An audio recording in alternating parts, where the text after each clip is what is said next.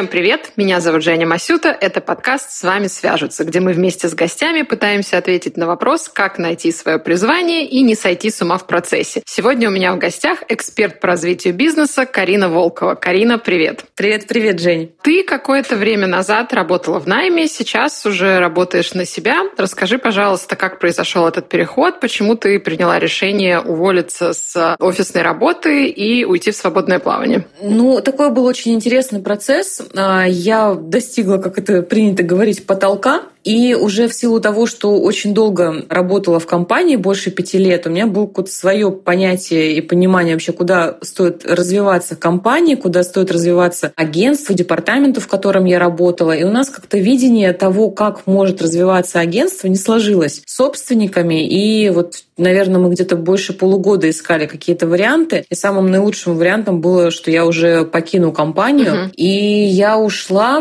отдохнуть. Uh-huh. И это был такой тоже интересный момент, когда, знаешь, я неделю не работаю. Ух ты. Я две недели не работаю. Ух ты. После месяца, когда я не работала, я подумала, а так бывает? Потому что я после 17 лет я работала до 32, получается, просто вот без остановки. Угу. Это Очень мне это знакомо, был... да. Когда не работаешь, да, это... первое время странно, ты себя ощущаешь. Это был настолько новый опыт, что я могу не работать. Ну, то есть я себе обеспечила, естественно, там хорошую очень финансовую подушку. У меня была такая возможность, но передо мной открывался реально какой-то совершенно новый мир, потому что когда я работала в найме, это родительские установки, там без работы ты помрешь. Угу. И ну, я да. знаешь, ух ты, месяц Или не помираю, жива. как меня в детстве пугали. Да, да, да, да, понимаешь? А я такая смотрю на себя и думаю, господи, вот реально месяц прошел, я жива, здорова, как-то функционирую. Хоп, еще два еще даже не прошло. на паперте, еще даже не, не веду, да, не мету да, улицы. Да, да. да, и потом, когда, знаешь, я поняла, что я, а я не хочу в найм возвращаться. А я настолько вот реально перегорела, и когда мне поступали предложения, у меня просто, знаешь, у меня физически дрожь по телу, и говорила, нет. И я начала пробовать какие-то, знаешь, инициативы, здесь что-то кому-то можно понадобилось там помочь, здесь мой опыт пригодился, здесь, может быть, мы свое агентство откроем. Мне кажется, все, кто из агентств уходит mm-hmm. отдохнуть, сразу понятный рейс открыть свое агентство. Да. Сначала на Бали, потом свое агентство. Да, да, да, да, да. Слава богу, на тот момент у меня это не пошло, потому что, ну, знаешь, свое бетель агентство сейчас врагу не пожелаешь. Да и, вот, и так тогда. Что такая.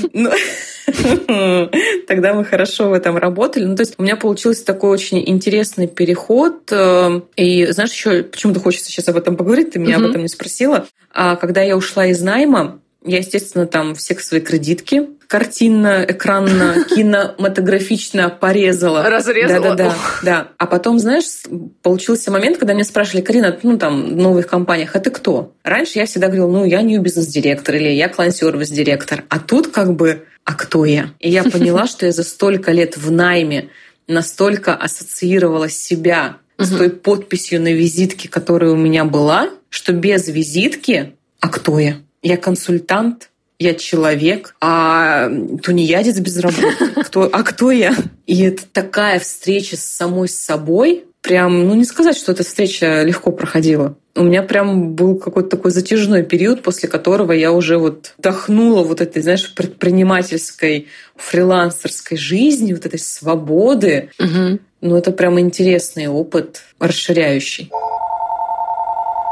Если бы тебе пришлось объяснять, кто такой э, консультант по развитию бизнеса моей 93-летней бабушке, что бы ты ей сказала? Кто такой консультант по развитию бизнеса и что он делает? Ой, хороший вопрос.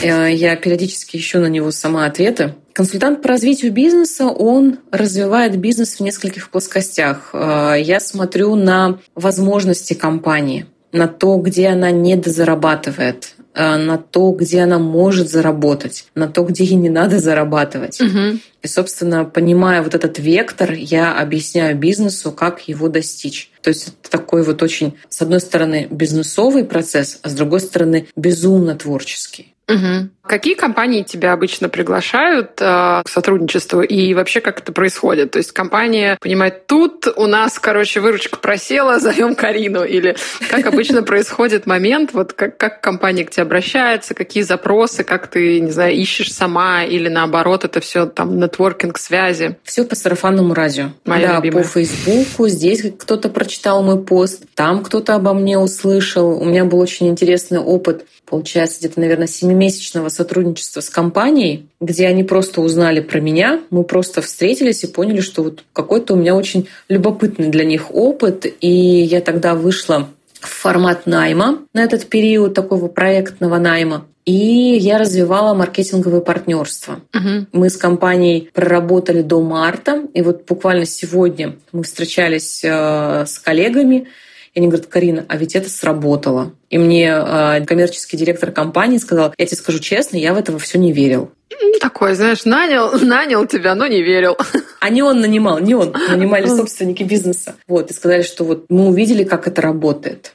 Мы увидели это в крупных контрактах. Круто. А, действительно, крупные транснациональные компании слышали и понимали, про что они, какой продукт новый я создала в коллаборации этой компании с другой компанией. И мне было так приятно. А с другой стороны, я понимала, ну так да. Ну так, естественно.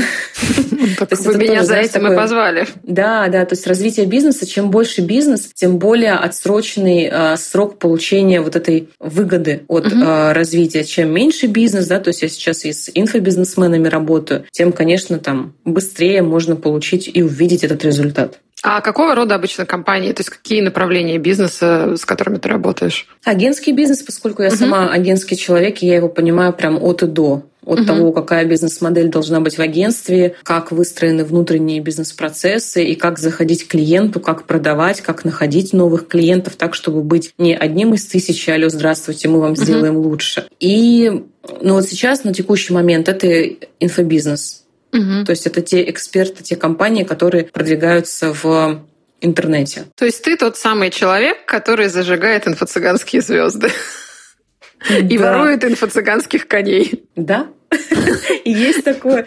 Ну, на самом деле, ты знаешь, я когда вот приходила в строительную компанию, ну, это строительный бизнес и мебельный бизнес, я подтвердилась в том, что методология, она работает на любой бизнес. То есть, вы знаешь, когда ты в рекламном агентстве работаешь, ты понимаешь методологию, тебе по большому счету без разницы, к тебе пришла табачка, к тебе пришел алкоголь или к тебе пришло детское питание. Да, Да, ты понимаешь, да. что тебе надо изучить там законодательную базу, изучить аудиторию, что ну то есть это как бы понятная история, как это делать. И если у меня еще были какие-то, знаешь, честно скажу, определенные допущения про то, может ли моя методология сработать в другом бизнесе, Мгм. я увидела, насколько это универсальная методология. И как раз вот та маркетинговая база, да, которую я получила в рекламной индустрии, которая позволяет развивать бизнес. Потому что маркетолог — это тот человек, который просто вот как сканер, да, как рентген, он видит все процессы, все возможности, все аудитории, куда идти, куда не идти, где зарабатывать, где не зарабатывать. Это такая в целом универсальная методика. Ну, то есть ты знаешь как, а что это, мне кажется, уже вторичный вопрос, хотя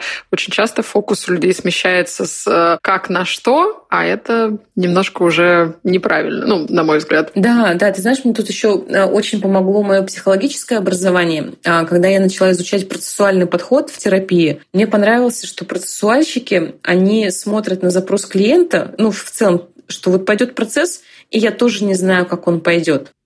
И вот эта вот история, а я тоже не знаю, как пойдет, она очень сильно помогает в изучении новых э, рынков, новых аудиторий, да. То есть, когда ты не приходишь таким снобом, да, я все знаю, да, когда ты прямо, а я не знаю как, поэтому я изучу законы, да, я изучу практику, я не знаю, как у вас, вот именно у вас. Поэтому я еще вот здесь посмотрю, здесь посмотрю, и все. Там через определенный период ресерча картиночка складывается. Раз уж мы упомянули в суе страшных инфо-цыган и их инфоконей, сейчас, как мне кажется, судя по тому информационному полю, в котором мы находимся, люди начинают уже немножко уставать от таких явных инфо-цыган. Количество разоблачителей инфо-цыганских курсов на YouTube растет, и действительно, ну, существует уже какая-то такая усталость от вот этого всего, от очередных, знаешь, прогревов, курсов по... а, какая там сейчас самая популярная популярная профессия, как продюсировать запуски в Инстаграме, как быть менеджером блогера, ну вот это все наше любимое, вот это все ага. классический Гусейн Гасанов. Как тебе кажется, вот а, условно говоря, не произойдет ли такого, что люди действительно очень сильно устанут, и вообще вся эта сфера, она перегорит, и к ней будет такое не очень, не знаю, хорошее отношение? Ой, мне кажется, она будет э, развиваться, развиваться, развиваться. Мне очень понравилось, как э, какую типологию предложил, по-моему, бывший руководитель нетологии. Он сказал, что вот инфокурсы — это для людей со сниженным критическим мышлением.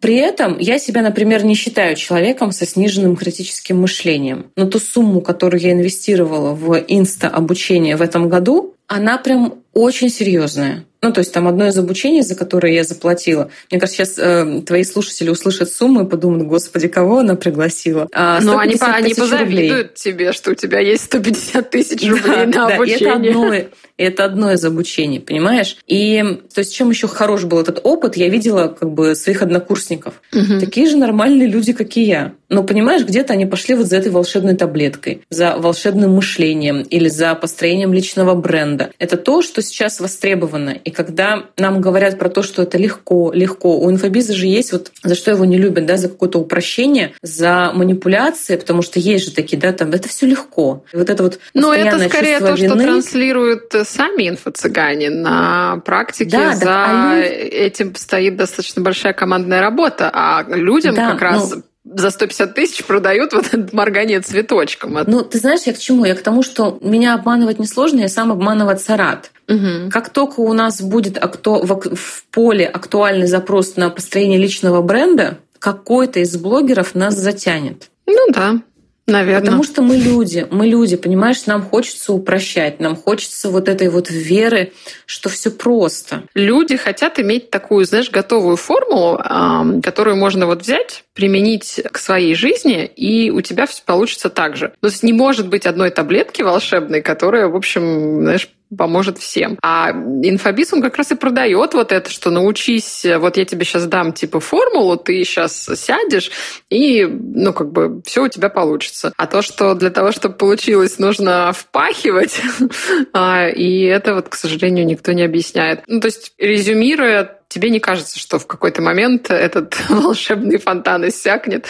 А, и Он люди... иссякнет, если только законодательно внесутся какие-то угу. такие инициативы, которые жестко ограничат. Или как только обратят внимание вот эти вот на полумиллиардные запуски да, угу. которые есть у нас вот в этой индустрии. Здесь же гигантское количество денег. Да. Наверное, зря я это сказала. Сейчас у нас как конкуренция увеличится. Главное, чтобы законодатели не услышали. Да. А. Я думаю, что только, только законодательная инициатива может каким-то образом внести изменения. Второй момент, я вижу тенденцию, что большие бренды заходят в инфобиз. Угу. И уже в инфобиз именно в Инстаграме свои аккаунты создают, площадки. Я думаю, что здесь конкуренция будет только расти. Но у инфобиза есть очень много рычагов и понимания аудитории реальной, как быстро сделать деньги. Они менее принципиальны в каких-то вещах, чем большие корпорации. Поэтому тут будет такая война, если можно сказать, да, маркетинговая, между вот таким инфобизом, инфобизом и большими корпорациями, которые приходят. Поэтому, думаю, это будет развиваться, это каким-то образом, даже если придет законодатель, это систематизируется. А сейчас, если мы, например, возьмем Ольгу Гагаладзе, да, которая про инвестиции говорит, но ну, у нее же реальная корпорация. То есть она сейчас больше стала в блоге показывать себя, свою компанию, у нее огромный офис, угу. у нее огромное количество сотрудников. И то есть, а, если раньше люди строили корпорации вокруг какого-то товарного бизнеса, сейчас точно такие же корпорации вокруг информационного бизнеса. И многие инфобизы выходят на системный подход. Не, то есть не все они там Гусейн Гасанов. Конечно, конечно. Слушай, иногда хочется этого фастфуда. Ну, понимаешь, вот, ну, всегда будет э, вот это вот э, потребительство этих курсов. Есть же даже такой психотип людей, да, они вот закупают курсы, они их не проходят, и им вот надо вот эта вот жажда купить. Тем более сейчас, когда пришла в инфобиз рассрочка от Тинькова, Господи. Ну все, лю- люди подсаживаются на эту иглу. Понимаешь, и я бы не взяла ни за что в жизни бы этот курс за 150 тысяч, если бы не эта рассрочка от Тинькова. Ну понимаешь? вот видишь, у тебя есть критическое мышление. Где оно у меня было, когда я покупала этот курс за 150 тысяч? Меня так убедили, что я получу системные знания. Меня такими понятным мне бизнесовым языком объяснили это все, а потом сказали, Карин, ну это же инфобиз, что ты от нас ждала? Ну, то есть, понимаешь, вот, ну, как бы я человек с критическим мышлением вроде как, но инфобизу дала хороший чек в этом году. Инфобизнес можно разделить на, мне кажется, три большие категории. Первое – это люди, которые учат каким-то практическим скиллам, да, начиная от, там, я не знаю, а, вышивки, готовки и так далее. Это вот такие практические навыки. Вот как раз там по фану можно что-то попробовать по фотографии, подкастингу, не знаю, монтажу, условно говоря, такие, значит, практически. Есть люди, которые учат какому-то мышлению, пониманию. Это больше скорее про какой-то вот такой, знаешь, когда тебе нужна поддержка, чтобы тебя кто-то взял за ручку, провел через какой-то этап. То есть это больше про угу. такую, знаешь, групповую психологию и, может быть, каким-то более простым языком объяснение какого-то, знаешь, что у нас а, происходит в мире. То есть это больше про комьюнити, про людей, про общение. И есть, откровенно говоря, вредоносная хрень имени Блиновской, марафоны зачатия и прочая-прочая фигня. И вот, как угу. мне кажется, проблема, она не в тех, кто продает курсы по, я не знаю, питью кипятка и по а, а, по людям, которые условно говорят тебе, что без каких-то, не знаю, медицинских знаний объясняют какие-то медицинские сложные темы, без э, вообще понимания, то есть продают людям, которые, условно говоря, для которых тема, там, я не знаю, детей очень болезненная, продают им какую-то хрень и, по сути, дают им обещание, которое заведомо не может быть выполнено. Я не знаю, что именно она дает на своем курсе, по зачатию, но звучит он действительно как-то очень некрасиво. Я согласна с тем, что есть вредные курсы. Я согласна с тем, что есть вредные специалисты, которые, знаешь, опять же, там психо- психология меня волнует. Человек не психолог, ну, проводит угу. психологические сессии, когда я спрашиваю, а ты как бы, ну, в каком подходе, где ты работаешь? А я прошла свою психотерапию, я поняла, как это работает, и теперь я тоже психолог. Это, угу. конечно, вредно. И люди хватаются за любую соломинку. К сожалению, думаю, да, сейчас, здесь... сейчас тяжелое время, очень многие люди потеряли, не знаю, работу, потеряли какую-то надежду. То есть мы живем в такие достаточно турбулентные времена, и, конечно, люди в это хотят верить в чудеса. В такие моменты, как раз как грибы после дождя, вырастают Кашпировские. Кашпировские. Кстати, да, это знаешь, это такой хороший символ времени. Угу. Согласна. Наверное, чем темнее времена, тем больше хочется волшебства. И это абсолютно правда, потому что если посмотреть на вот это вот после распада Советского Союза, тот период времени, который называется лихими 90-ми, он еще характеризуется тем, что всплыло огромное количество непонятных людей, которые непонятно что обещали. И вот, мне кажется, любые такие времена перемен, времена трудные, времена турбулентные, они характеризуются тем, что кому-то война, а кому мать родна. То есть люди пользуются пользуются, угу. улавливают вот этот момент и, по сути, кормят какие-то вот такие, знаешь... Ладно, если это просто отъем денег у населения. Население само должно отвечать за свои деньги. А если это действительно какой-то, вот, знаешь, надежда... Хуже, на самом деле, мне кажется, даже еще, наверное, Блиновская не так плохо. Хуже, наверное, всего, что я сталкивалась, это есть какая-то женщина, она чуть ли не рак предлагает лечить клизмами. И это просто жесть и адское днище. И вот таких бы я не знаю. Ну, честно, тут нужна прокуратура прокуратура, нужна законодательная база, нужно, чтобы правоохранительные органы как-то покопались и немножко угу. индустрию взбодрили. Потому что, например, та же самая индустрия марихуаны в США. В США разное законодательство, в разных штатах э, по-разному относятся к марихуане. Сама индустрия при этом — это огромная индустрия. И люди, которые работают в этой индустрии, они просят, пожалуйста, как бы обратите на нас внимание, а законодательно нас организуйте, мы хотим платить налоги, мы хотим быть белой легальной индустрией, нам самим не выгодно, что в этом поле вращается очень много криминальных элементов, некачественного продукта, трафик из э, Мексики, наркокартели. Опять же, индустрия как раз просит, дайте нам законодательную базу, чтобы мы могли, угу. как бы, знаешь, как эта природа могла бы сама очиститься, потому что в этой индустрии работает очень много компаний, прям технологических стартапов, крутых компаний, которые, ну, по сути, делают хорошее дело, но вот из-за угу. того, что есть очень много темных пятен, они просят, ну, дайте нам закон, чтобы мы могли нормально работать. Да. В этом плане я очень за, э, за лицензирование. За легализацию? Нет.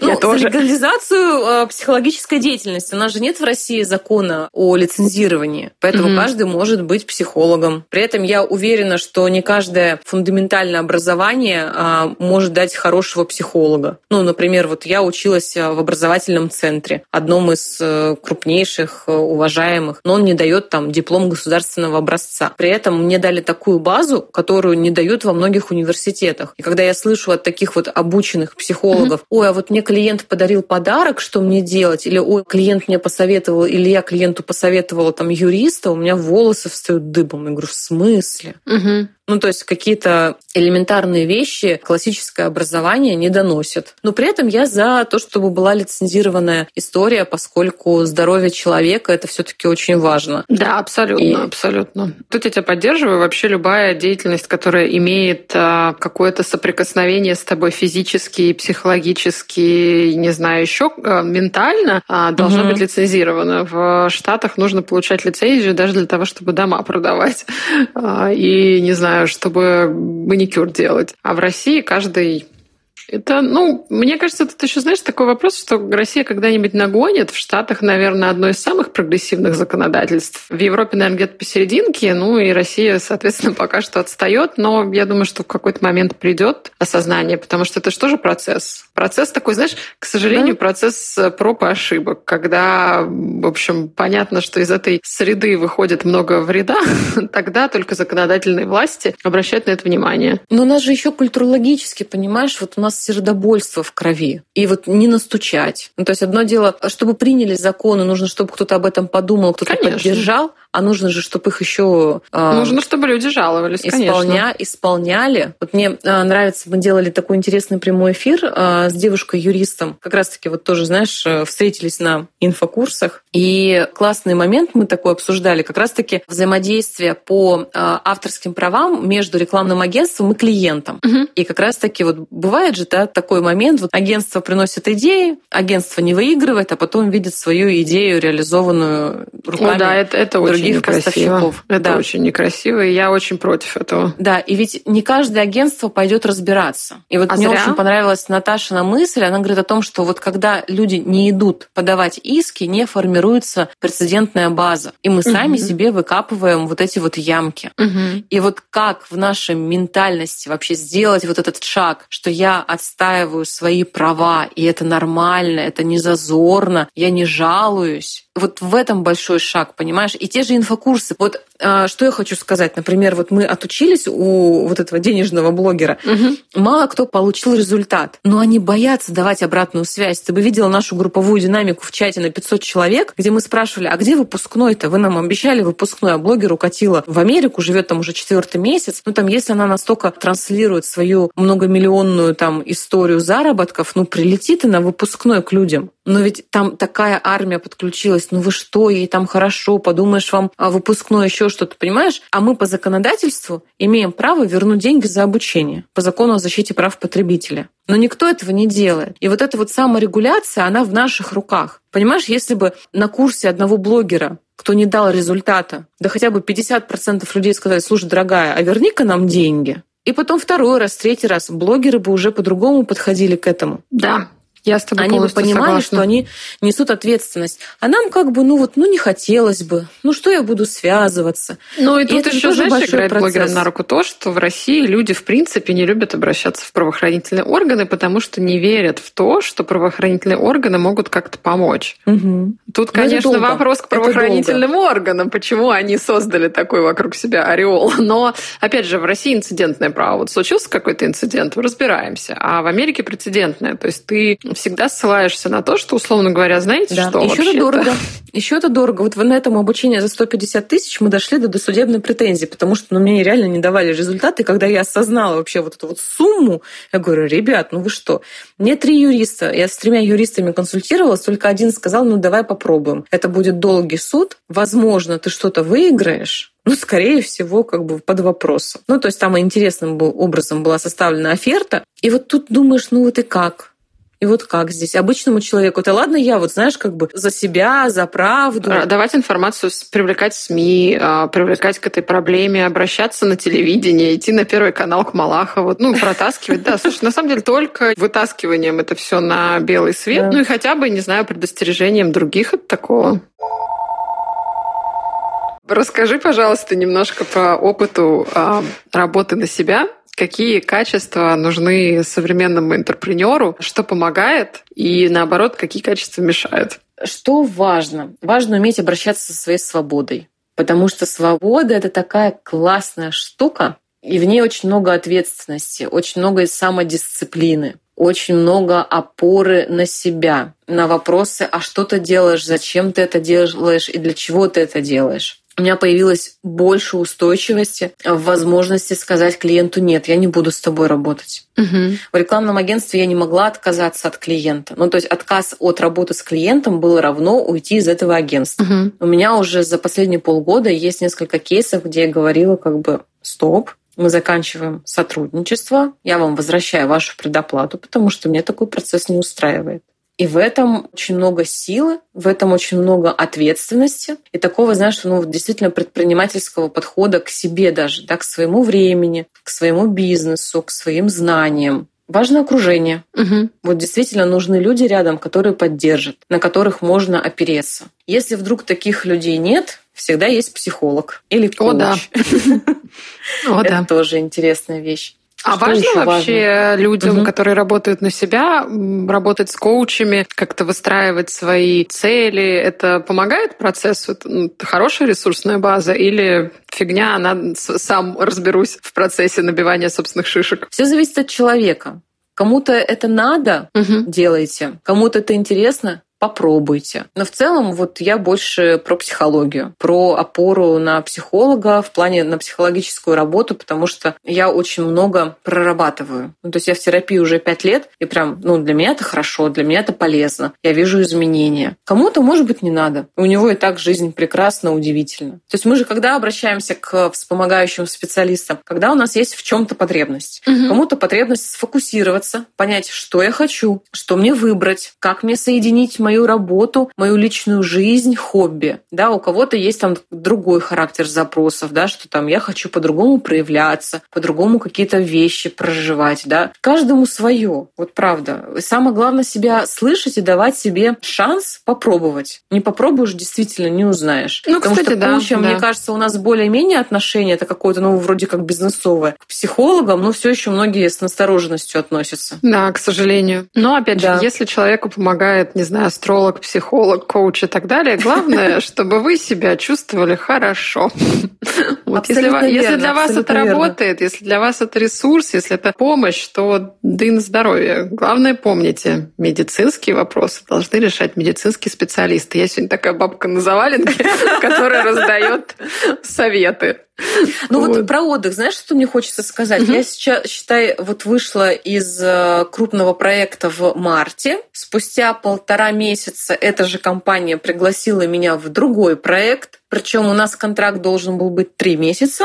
В итоге он вышел в в 7 месяцев. И ты знаешь, я в какой-то момент сижу, думаю, Карина, что-то тебе плоховастенько. И тут я понимаю, что Карина полтора года-то не отдыхала.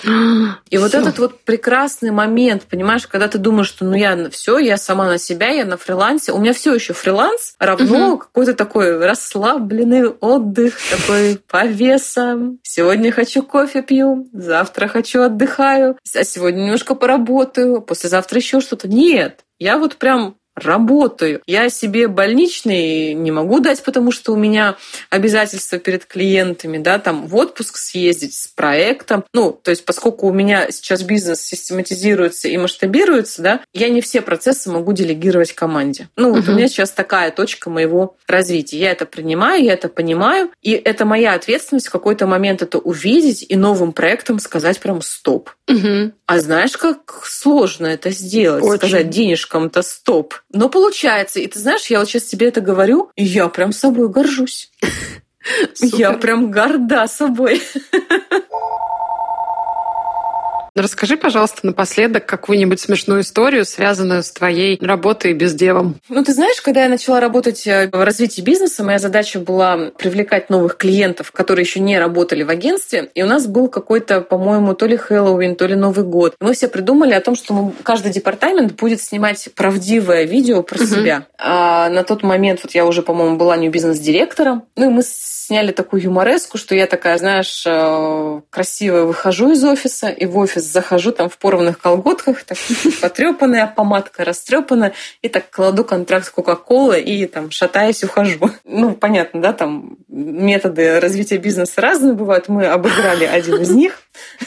Спустя два года я принесла контракт Кока-Колы ну, конечно, классическим С путем. порванными колготками? Долго. Ой, ты знаешь, мы там порвались все на британский флаг, это правда, чтобы мы его выиграли. Но так было забавно, такое, знаешь, пророческое. Но в целом, ты знаешь, в агентствах вообще очень весело работать. Вот я понимаю, что иногда прям не хватает вот этой вот движухи, где своя атмосфера какая-то, прям такая интересная. Вот прям не хватает иногда этого. А, ну и напоследок, а, завершающий вопрос. А, скажи, пожалуйста, что больше всего тебя в твоей профессии привлекает? Что заставляет тебя в воскресенье вечером радоваться тому, что завтра понедельник и будет новый рабочий день? Осознание, что я живу жизнь мечты. Потому что бывает трудно. У меня октябрь прям был очень насыщенный. И в какой-то момент я прям осознала, что я как кислая капуста. Что-то тут недовольна, сям недовольна, здесь что-то, тут. А потом такая думаю, барышня, а вы вот ничего не попутали?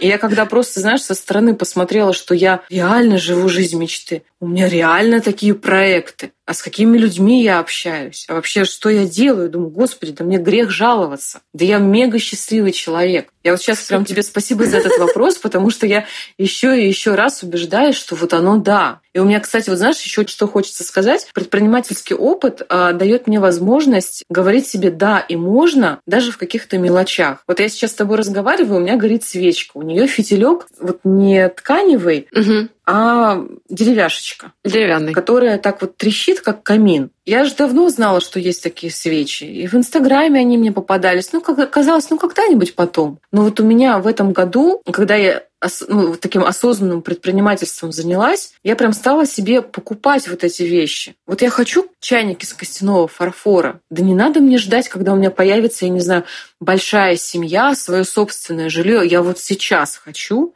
я иду и покупаю. И это такое большое счастье, знаешь, этого советского а, ребенка, выросшего там в маленьком городе, там, в определенных условиях. И вот эта вот свобода, вот это вот умение просто жить здесь и сейчас, радоваться тому, каких ты людей выбираешь, с кем ты сотрудничаешь, на какие учебы ты ходишь. И это вот настолько расширяет. Прям спасибо еще раз тебе за этот вопрос, потому что он очень классно подсвечивает как изменилась моя жизнь вот за последнее время. Вот мне кажется, я тот человек в найме упаханный просто вот в ноль, и я сейчас — это два разных человека. Потому что мне раньше казалось, что вот такая моя жизнь предпринимательская смерти подобна, как быть не в найме. Это был угу. тяжелый путь, нет ничего в нем такого легкого, потому что я сама себя обеспечиваю, у меня нет там родителей, на которых можно опереться. Это реально сложный путь, но вот прям я могу сейчас сказать, что он того стоит. Супер. Спасибо тебе большое за интересную беседу. Мне очень понравилось. Мне кажется, сегодня было интересно. Мы поговорили обо всем. Желаю тебе очень и дальше встречать интересных людей. Спасибо. Да, спасибо большое, что пригласила. Действительно, очень такой интересный опыт. Первый мой опыт подкаста. У меня сегодня премьера. Вот, спасибо всем, кто нас слушал. Очень мне понравилось.